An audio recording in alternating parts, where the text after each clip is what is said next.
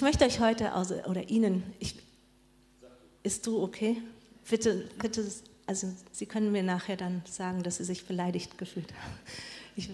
Es ist einfacher, wenn ich so bei einem bleibe dann. Ich würde heute gerne von drei Ländern aus der Verfolgung sprechen und Beispiele bringen, damit wir einfach mal so empfinden können, wie sich das dann in der Realität gestaltet. Und ich habe bewusst verschiedene Länder aus verschiedenen Ismen genommen. Es gibt ja so Hinduismus, Buddhismus und Kommunismus und all diese Ismen und, und da kommt einfach Verschiedenes vor. Und das erste möchte ich bringen aus dem Islam. Und wenn ich Islam sage, dann zucken manche zusammen und denken, oh, die sind gegen den Islam und so weiter. Aber Bruder Andrew, der, der Gründer von Open Doors, hat gesagt, Islam, dieses Wort ist für ihn eine Abkürzung. Es steht für ich sage, liebt alle Muslime. Und das soll vielleicht auch über diesen Morgen stehen, zu sagen, egal was jemand glaubt, ihr macht jetzt bald Alpha-Kurs, ne? da kommen auch ganz abenteuerliche Ansichten immer so, so habe ich das noch nie gehört. So. Und ähm, egal was jemand glaubt, ich sage, liebt alle Muslime. Ich sage, liebe jeden, der anders denkt. Es ist ein Mensch vor dir, den Gott gemacht hat und den er liebt über alles, egal was er so denken mag. In Ägypten ist es so, dass wir so zwischen 16 und 20 Millionen Christen zählen. Die Zahl ist am ungenauesten vom ganzen Weltverfolgungsindex aus einem Grund. Wenn sich ein Muslim zu Jesus bekehrt, dann darf er damit auf keinen Fall an die Öffentlichkeit gehen. Er darf das nicht publik machen. Und deshalb sind so viele Muslime im Untergrund, die an Jesus glauben. Sie sagen uns, es sind 20.000 im Land. Das ist ihre Zahl. Aber Open Doors bewegt sich immer eher am unteren Rand mit allen Aussagen und so weiter und deshalb ist diese Zahl da. Es sind viele orthodoxe Christen und so weiter und ja, es, es ist sich, man kann sich so vorstellen, mh, mm, Muslime können Christen einfach so angreifen und werden nicht groß dafür bestraft. Also eigentlich geht das nicht in diesem Land, weil der Präsident selbst sich äußert, sehr positiv äußert zur historischen christlichen Gemeinschaft Ägyptens, aber es ist einfach eine ganz schwache Strafverfolgung. Das ist natürlich einfach, man kann ja so reden und dann anders tun. Und selbst der Geheimdienst ist mitverantwortlich für Anschläge auf Christen. Kirchen, es ist sehr schwer, eine Kirche zu bauen dort. Man bekommt keine Erlaubnis oder es wird plötzlich ist irgendein Unfall und das ganze Ding fällt zusammen von Zauberhand oder so. Ne? Also solche Sachen passieren da. Und äh, das heißt, Christen muslimischen Hintergrunds besonders sind dem massivsten Druck dort ausgesetzt. So, und ich möchte euch von einem von ihnen erzählen, und zwar ist das Amir. Leider dürfen wir ihn nicht mehr zeigen als so. Es ist kein schlechtes Bild, sondern das Bild ist bewusst schlecht. Äh, wir dürfen viele Gesichter leider nicht zeigen. Wir sagen immer, diese Millionen von Menschen auf der ganzen Welt und wen irgendeine Zahl interessiert, wir gehen aktuell aus von 360 Millionen verfolgten Christen weltweit, die in extremem Maß verfolgt werden. 360 Millionen, das ist ungefähr jeder siebte Christ. Und wir sagen immer, wir, wir gehen nicht nach Zahlen, sondern für uns sind es Namen, für uns sind es Gesichter, für uns sind es Menschen, die dahinter stehen. Aber mit dieser wachsenden IT-Überwachung können wir leider immer weniger Gesichter zeigen. Also das ist Amir, er war früher Muslim, er ist als Muslim aufgewachsen, hat sich irgendwann zu Jesus bekehrt und ist jetzt nicht nur Christ, sondern auch noch Pastor. Und eines Nachts, Amir schläft tief und fest, es ist stockdunkel in Kairo, wacht er auf, weil er spürt, jemand ist neben ihm. Und tatsächlich steht ein Mann, ein bewaffneter Mann im Zimmer, völlig schwarz gekleidet, auch vermummt und mit einer Pistole bewaffnet, die er auf ihn hält und sagt, Amir, zieh dich sofort an, komm mit. Und Amir denkt sich, gut, jetzt ist es soweit, jetzt werde ich wegen meines Glaubens getötet. Und zitternd zieht er sich an und kommt mit. Und sein Verfolger dirigiert ihn durch Kairos Innenstadt. Und irgendwann kommen sie an einem Haus. Und ein Haus mit einer Tür, die so leicht offen steht und sein Verfolger sagt, geh da rein und geh die Treppen hoch. Er ist sehr wortkarg, dirigiert ihn einfach. Und man muss sich vorstellen, es ist einfach stockdunkel und Amir geht diese Treppen hoch und sagt noch weiter, noch weiter, ja, bis ganz oben. Und sie kommen dann, Kairo hat oft solche Flachdächer, kommen sie dann an eine Luke, Ausstiegsluke zum Dach und sein Verfolger, Verfolger sagt, raus mit dir. Und sie kommen aufs Dach und dann dirigiert er ihn bis zum Rand.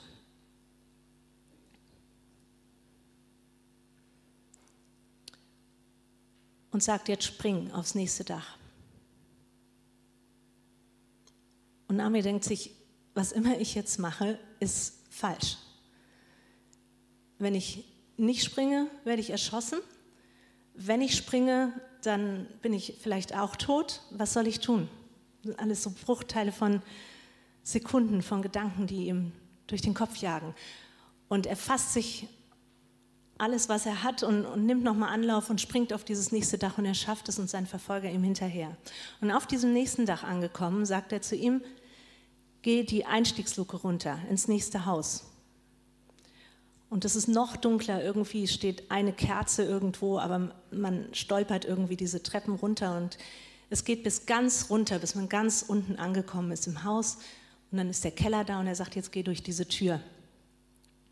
Und Amir stößt die Tür auf und dort sitzen in diesem flackernden Kerzenlicht neun Männer so im Halbkreis, erwartungsvolle Blicke. Und sein Verfolger nimmt die Kapuze ab und sagt, entschuldige, dass ich dich so hierher bringen musste. Ich hätte es anders nicht geschafft. Du wärst nicht mitgekommen. Wir sind hier zehn Imame und wir träumen fast jede Nacht von diesem Mann in Weiß, von diesem Isa, von diesem Jesus. Und wir haben hier nur eine einzige Bibel und wir haben keine Ahnung, was wir damit machen sollen. Wir haben keine Ahnung, wie wir das lesen sollen, was das bedeutet. Kannst du uns bitte helfen? Und ich mag diese Geschichte so gerne, weil sie einfach zeigt, was abgeht in den Emotionen, was aber auch abgeht in diesem Kampf zwischen, lebe ich heute noch oder war das mein letzter Tag? Dieser Kampf zwischen Dunkelheit und Licht. Und ich dachte, bevor ich euch ein Beispiel aus dem nächsten Land bringe, würde ich, haben wir vorher abgesprochen, keine Angst, ähm, Marion fragen, ob sie beten kann für das Land. Ja, ob du beten kannst für, für die Imame. Das Ding mit den Feinden. Ich hatte neulich einen im Interview, ich moderiere so eine Sendung bei uns, und ähm, der sagte, liebe deine Feinde, bis sie deine Freunde werden. Hast du sowas schon mal gehört? Liebe deine Feinde, bis sie deine Freunde werden. Also mal ganz ehrlich, wie oft, wenn jemand uns quer kommt, sagen wir, oh komm, ich, ich kann den einfach nicht leiden, den kann ich nicht brauchen in meinem Leben, brauche ich einfach nicht. Nein, nein, liebe deine Feinde, bis sie deine Freunde werden.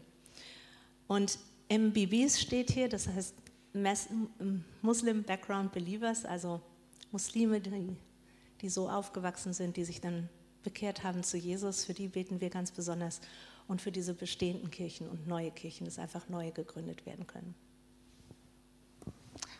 Herr Jesus, danke, was du alles möglich machst, gerade in muslimischen Ländern. Danke für das wunderbare Beispiel von Amir, wie du ihn berührt hast, wie er Pastor jetzt geworden ist und auch was du wirklich, wie du ihn geleitet hast, wie auch dann mitgekommen ist zu diesen Imamen. Ich danke dir auch Gott, dass du den Imamen einfach erschienen bist, dass sie von dir geträumt haben, dass sie neugierig auf dich geworden sind. Und ich bitte dich, dass du noch viele, viele Menschen, viele Imame berührst, dass sie einfach ein offenes Herz haben, wirklich gegenüber dem christlichen Glauben, dass sie neugierig werden und dass es Menschen gibt, die einfach den Mut auch haben und die einfach Christen werden wie der Amir und wirklich auch dann äh, an den Leuten von dir erzählen, Jesus. Ich danke dir auch für die Menschen, die wirklich den Mut haben, sich zu dir zu bekennen, die für Muslime waren, die wirklich jetzt einfach berührt worden von dir und die trotz der Gefahr wirklich dich preisen, dich anbeten, von dir berührt sind, dich lieben. Und das ist einfach wunderbar zu hören, Gott. Danke, dass du sie immer wieder ermutigst und ich bitte dich, ermutige sie auch weiterhin dass sie sich auch gegenseitig ermutigen und auch von außen ermutigt werden, Vater. Und ich bitte dich auch, dass die Kirchen einfach, dass es immer mehr Gemeinden geben kann, Gott. Bewahre sie auch, bewahre sie vor Anschlägen, dass ihnen nichts passiert, dass Anschläge einfach nicht funktionieren, dass ähm, wirklich Menschen Gemeinden gründen können, dass du sie beschützt, die Gebäude, die Menschen, die dorthin kommen, die Pastoren, dass einfach die Kirche wirklich in der Muslim, die Kirche in der muslimischen Welt immer, immer mehr wachsen kann, Gott. Immer mehr Menschen berührt werden. Das bitten wir einfach im, in deinem Namen. Amen. Amen. Dankeschön, Marion. Ich habe äh, vorhin erwähnt, dass wir Analysten haben, die durch diese Länder gehen und die Christen suchen und sagen, wie geht es euch? Was können wir für euch tun? Also die erste Frage bei Open Doors ist immer, was können wir für euch tun? Was wäre das Wichtigste? Jetzt stelle ich mir dann manchmal so vor, ne, jemand sagt, ja, ich bin gerade obdachlos geworden, ich brauche einfach ein Dach über dem Kopf oder ich habe nichts mehr zu essen, weil die Regierung an Christen keine Nahrung mehr ausgibt und ich, ich bin schon halb am Verhungern oder so. Solche Dinge stelle ich mir dann vor. Aber die Tatsache ist, und das wundert uns immer so, dass wirklich 90 Prozent, mehr als 90 Prozent sagen, bitte betet für uns, damit, damit unser Glaube diesem Druck, dem wir da ausgesetzt sind, standhält.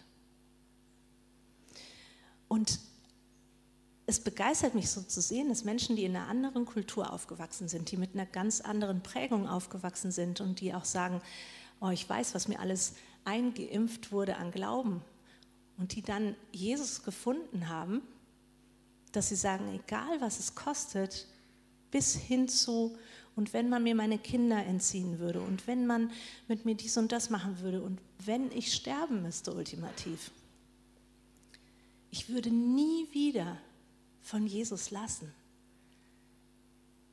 Ich würde nie Jesus loslassen. Er ist der Wichtigste in meinem ganzen Leben. Er schenkt mir eine Art von Leben, die ich vorher nicht finden konnte in meiner Religion. Er füllt mich aus auf eine Weise, dass ich mit ihm die Ewigkeit verbringen möchte. Und deshalb, bitte, bitte, betet für uns, weil auch wir nur Menschen sind, dass wenn wir diesem Druck ausgesetzt sind, dass wir dann standhalten können und Jesus nicht verleugnen, weil das natürlich ganz oft die Frage ist, sag Jesus ab, schwöre ihm ab, sonst machen wir mit dir dies und das.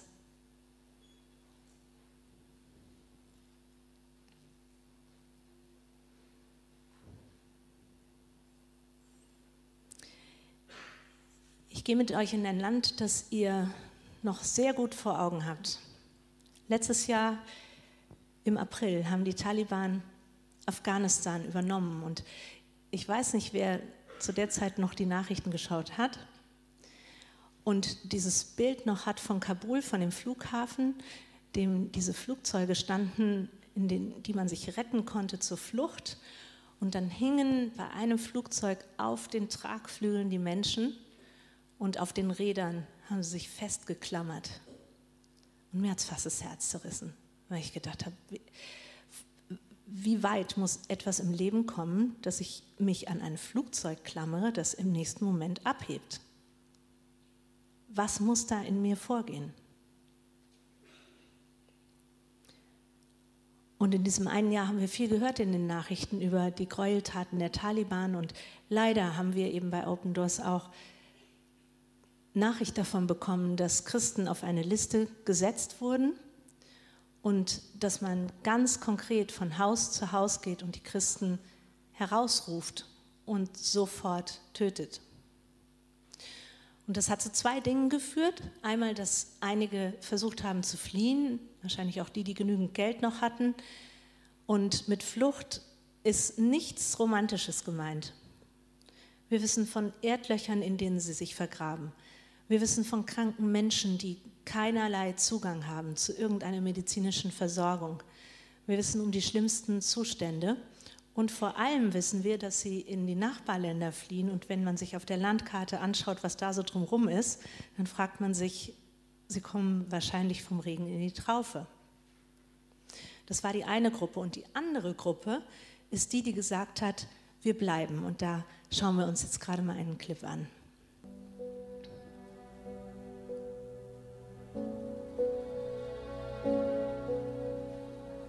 Vergessen. An dem Tag, an dem Kabul fiel, wurde christlichen Eltern ein Kind geboren. Die Untergrundkirche sah dies als Zeichen, dass Gott sie nicht verlassen hatte. Es gibt Hoffnung.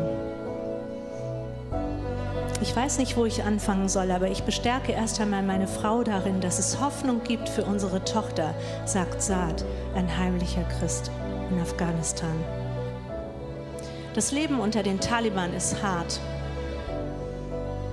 Frauen und Kinder sind besonders verletzlich. Christen leben in Angst um ihr Leben. Die Liste mit unseren Namen zirkulierte. Manche von uns wurden umgebracht, andere gekidnappt, andere sind spurlos verschwunden, sagt Saad. Wir sind die Kirche, die Kirche ist geblieben. Wir sind die Kirche, hättet ihr nicht für uns gebetet, wären wir längst weg, doch wir sind und bleiben hier, um Salz und Licht in dieser Region zu sein. Open Doors Partner helfen der Kirche, treu von Jesus in Ländern zu erzählen, in denen Jesus zu folgen gefährlich ist. Dort ist die Kirche Salz und Licht. Unsere Vision ist, dass kein Christ Unterdrückung und heftige Verfolgung allein durchstehen sollte. Betet für die Geburt von Hoffnung, werde Teil einer weltweiten Gebetsbewegung stehe der verfolgten Kirche bei.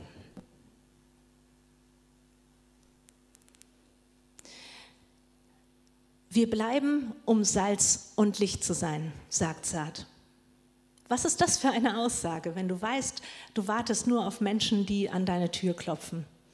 Magst du die Folie gerade zeigen, diesen, diesen Satz? Wir bleiben, um Salz und Licht zu sein.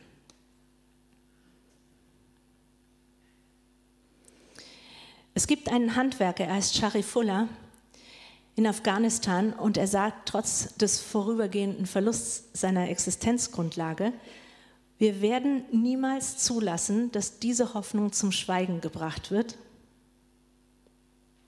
Wir werden dafür sorgen, dass die Welt das Evangelium hört mit jedem Atemzug. Bitte steht uns weiterhin bei.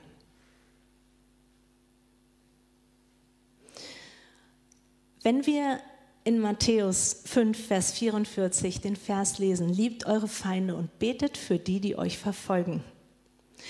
Dann sagen wahrscheinlich viele, also der erste Teil des Verses reicht mir schon voll auf, bis ich da angelangt bin, meine Feinde zu lieben, brauche ich mein ganzes Leben. Aber betet für die, die euch verfolgen. Jesus ist so kompromisslos, selbst als er mit allen Mitteln abgelehnt wird selbst als er ans Kreuz genagelt wird, hat er noch die Vision für die Menschen. Vater, vergib ihnen, sie wissen nicht, was sie tun. Wenn man sich das vorstellt, wenn jemand einen tritt und schlägt, Vater, vergib ihnen, sie wissen nicht, was sie tun. Vater, schenk mir die Kraft, meine Feinde zu lieben und schenk mir die Kraft, für die zu beten, die mich verfolgen. Du hast vorhin gefragt, David, wie ich, wie ich damit umgehe, diese ganzen Geschichten. Wir hören jeden Tag so krasse Geschichten. Und wir haben jeden Morgen eine Andacht bei uns bei Open Doors und bringen diese Anliegen vor Gott. Wir geben sie ihm. Und ich merke jedes Mal, wenn wir sie ihm gegeben haben, dann bin ich wieder frei. Dann bin ich wirklich wieder gelöst. Und ich kann diesen Job auch gar nicht anders machen. Aber genauso war es, überhaupt den Bezug zu finden zu den verfolgten Geschwistern, dass ich gesagt habe, Jesus, ich brauche deine Hilfe dazu. Ich kann das nicht alleine. Ich kann es nicht von mir aus. Das ist nicht in mir drin. Bitte schenk du es mir. Und ich habe all die Jahre vorher vergeudet. Ich habe euch erzählt vom Bruder Andrew, wie er da war und wie ich selbst da nicht angesprungen bin. Ich habe die Jahre damit vergeudet, zu mir selbst zu sagen, was ich denke in der Beziehung. Ich denke, ich bin zu empathisch dafür. Ich möchte das nicht. Und es ist ein schwieriger Weg manchmal als Christ, das zu entdecken, wo spreche ich nur zu mir und liefere mir selbst die ganzen Argumente, die ich schon längst kenne. Müsste eigentlich langweilig sein, weil ich weiß es ja schon. Oder wo sage ich, Jesus, das sind meine Argumente, Bitte schenk mir deine Perspektive dazu. Und Jesus hat so sehr die Welt geliebt. Und diese Liebe ist dieser Motor, dass er sich selbst gegeben hat. Ich gehöre nicht mehr selbst als Christ. Ich gehöre nicht mehr mir.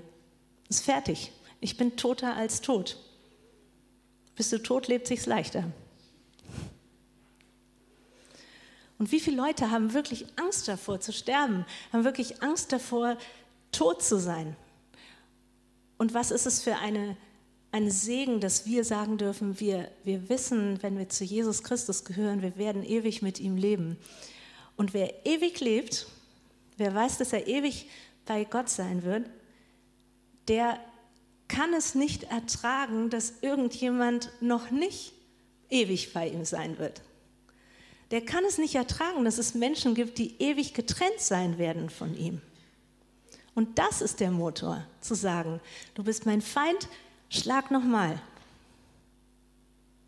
Ich bin eh schon tot, aber ich bin wiedergeboren zu einem neuen Leben. David, wenn du kommen magst und für Afghanistan beten möchtest, für die Taliban, für übernatürliche Versorgung, für die Bereitschaft zu vergeben. Herr Jesus, wir beten mit einem Herzen, was dich sieht und was erkennt, was du tun kannst, äh, kannst im Menschen. Und wenn wir sehen, dass jemand, der verfolgt wird, das beten kann und sagen kann, ich bin hier, um meine Feinde zu lieben, dann sehen wir darin dein Wirken.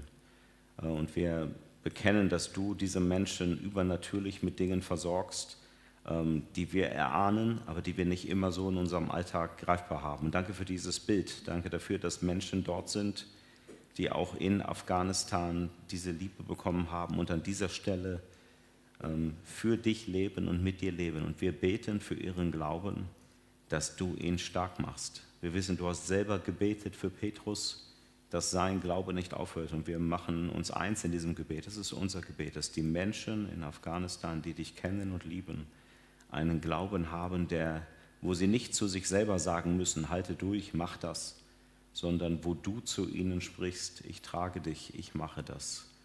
Und wir beten darum, dass die, ähm, sie immer wieder Begegnungen mit dir haben, dass du ähm, ihnen die Kraft gibst, die sie brauchen, jeden Tag und auch da, wo die Feindesliebe, und sie ist nicht in uns, sie kommt ja von dir, wo wir sie nicht angezapft haben bei dir, wo sie sie nicht anzapfen, dass du ihnen immer wieder diesen neuen Zugang gibst. Danke dafür, dass du auch diese Menschen versorgen und schützen willst. Sie sind so auf dich angewiesen, auch im ganz alltäglichen Leben und brauchen es, dass sie äh, auch ja, dich erleben als den Gott, der sie versorgt. Und wir beten für sie, dass in ihrem Leben das, was du gesagt hast, Jesus, Wirklichkeit wird, wenn sie trachten danach nach deinem Reich, andere Menschen zu lieben, um deinetwillen, andere Menschen zu lieben, auch ihre Feinde und ihnen zu vergeben, dann wird ihnen das andere zufallen. Und dann äh, bist du da und bist auf dieser Mission dabei, jetzt und in Ewigkeit. Danke dafür, dass wir sie, dass wir sie dir anvertrauen dürfen. Bei dir sind sie in den besten Händen. Amen. Amen. Vielen Dank, David. Ja, das letzte Land, das ich kurz streifen möchte. Übrigens, wenn ihr wirklich richtig Informationen zu den Ländern haben möchtet, dann könnt ihr www.opendoors.de slash und dann das jeweilige Verfolgungsland, zum Beispiel Nordkorea, eingeben. Und da bekommt ihr richtig fundierte Erfahrungen. Ich habe mich einfach heute entschieden, mehr in persönliche Beispiele hineinzugehen, um mehr das Empfinden, das vielleicht durch die Texte nicht so durchkommt, zu transportieren. In Nordkorea, das bis 2021 auf Platz 1 rangierte der Weltverfolgungsländer, und zwar 20 Jahre lang auf Platz 1, trauriger Platz 1, wurde jetzt abgelöst durch Afghanistan ne, zum ersten Mal.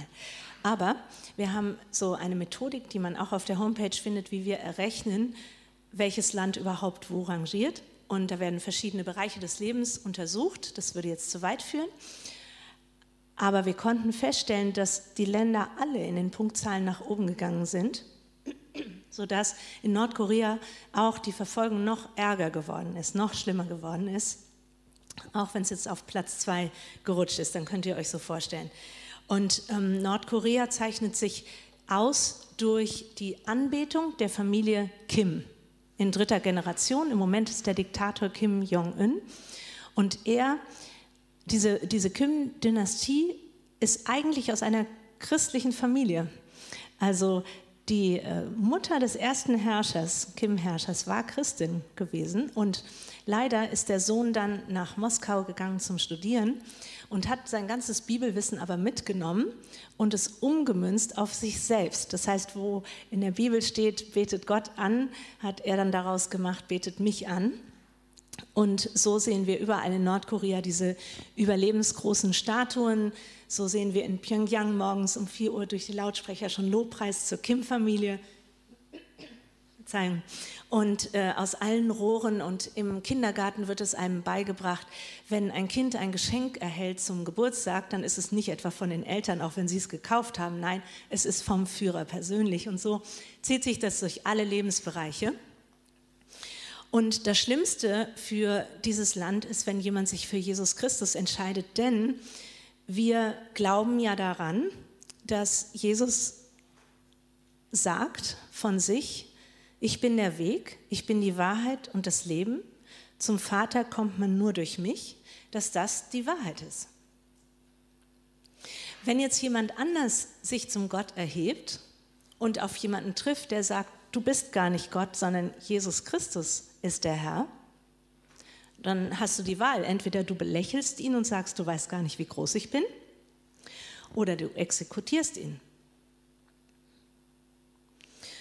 Zurzeit rechnen wir mit ungefähr 75.000 Christen in Konzentrationslagern in Nordkorea. Das ist ungefähr die Allianz Arena gefüllt.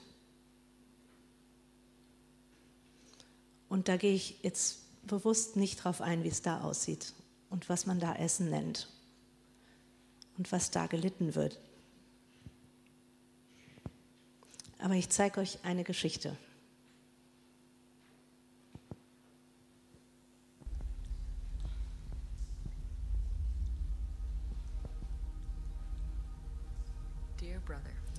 Lieber Bruder, wir sind gesund durch die Gnade Jesu Christu, Christi und durch deine Gebete. Ich bin überwältigt, während ich dir dies schreibe. Denn wir haben von dir Geschenke erhalten, die wir nie vollständig zurückzahlen können. Als unsere Bibel gefunden wurde, wurde sie sofort vernichtet. Und weil wir Christen sind, wurden wir in ein abgelegenes Dorf verbannt, ohne die Möglichkeit, es jemals wieder zu verlassen. Die Arbeit hier ist hart, die Rationen begrenzt. Wir sind immer hungrig oder krank. Wir müssen auf Nahrungssuche gehen, um zu überleben.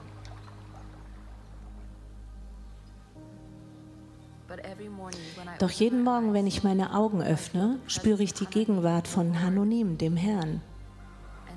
Und danke Gott, unserem Vater, dass ich noch stark genug bin, um als seine Dienerin eingesetzt zu werden.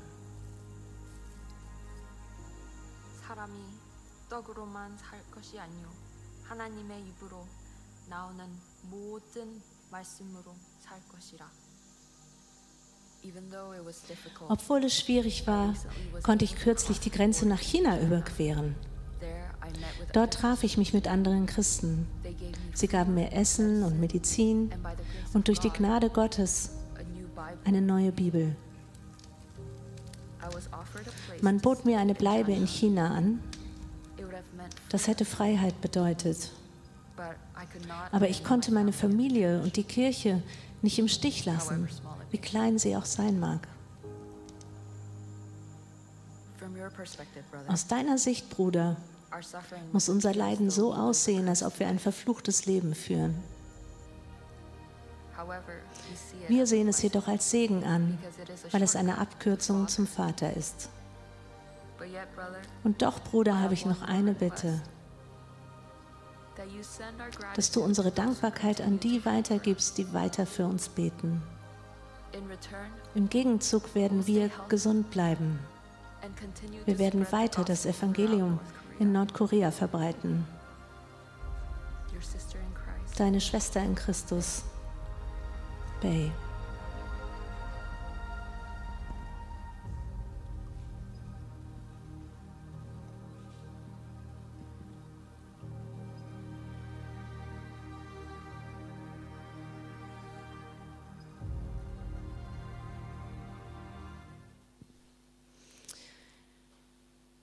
Gib unsere Dankbarkeit an die weiter, die für uns beten. Kannst du die Folie kurz sichtbar machen? Ich gebe hiermit die Dankbarkeit an euch weiter von unseren verfolgten Geschwistern in Nordkorea.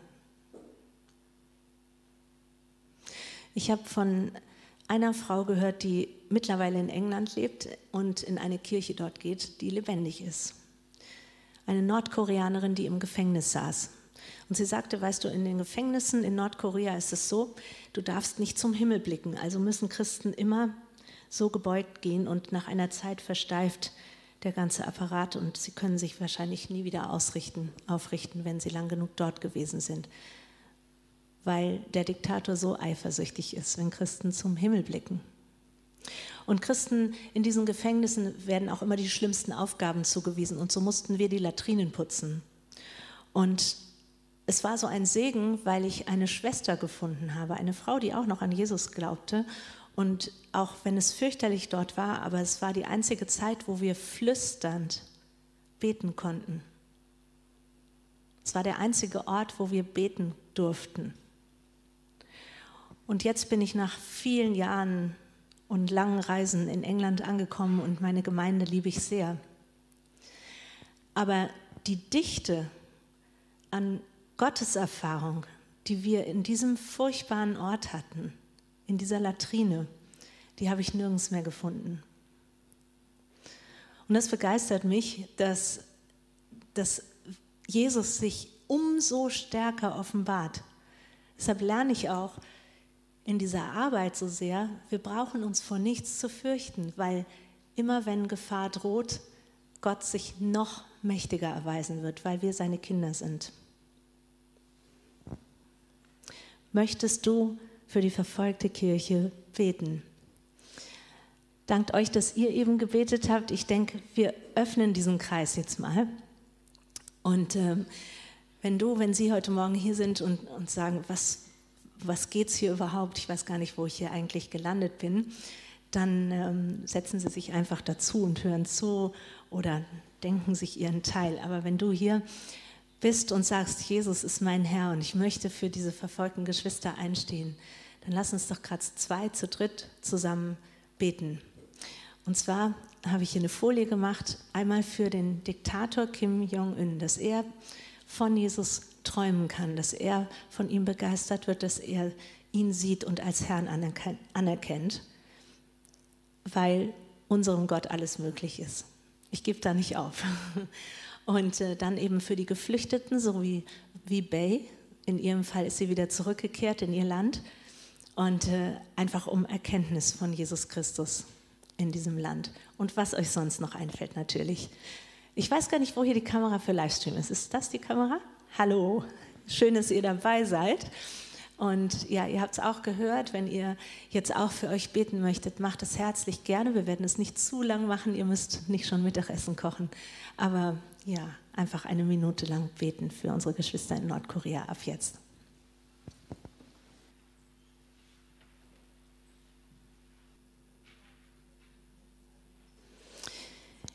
Ja, wir danken dir für all diese Gebete, die eben gesprochen wurden. Und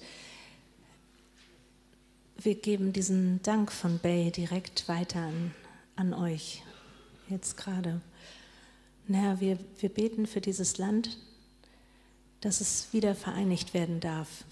Wir haben das hier auch erlebt und wir haben es nicht für möglich gehalten in Deutschland, aber wir beten so sehr, dass diese Grenze zwischen Nord- und Südkorea wieder aufgeht und dass dass ein großes Land wird, das unter deiner Regentschaft stehen darf.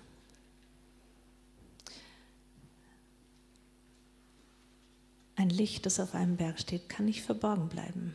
Bitte nicht, dass unsere Geschwister so leuchten und scheinen, dass man sie einfach erkennt, dass du sie unsichtbar machst, wo ihnen zu große Gefahr drohen würde und dass du sie sichtbar machst dort, wo sich Menschen für dich entscheiden können.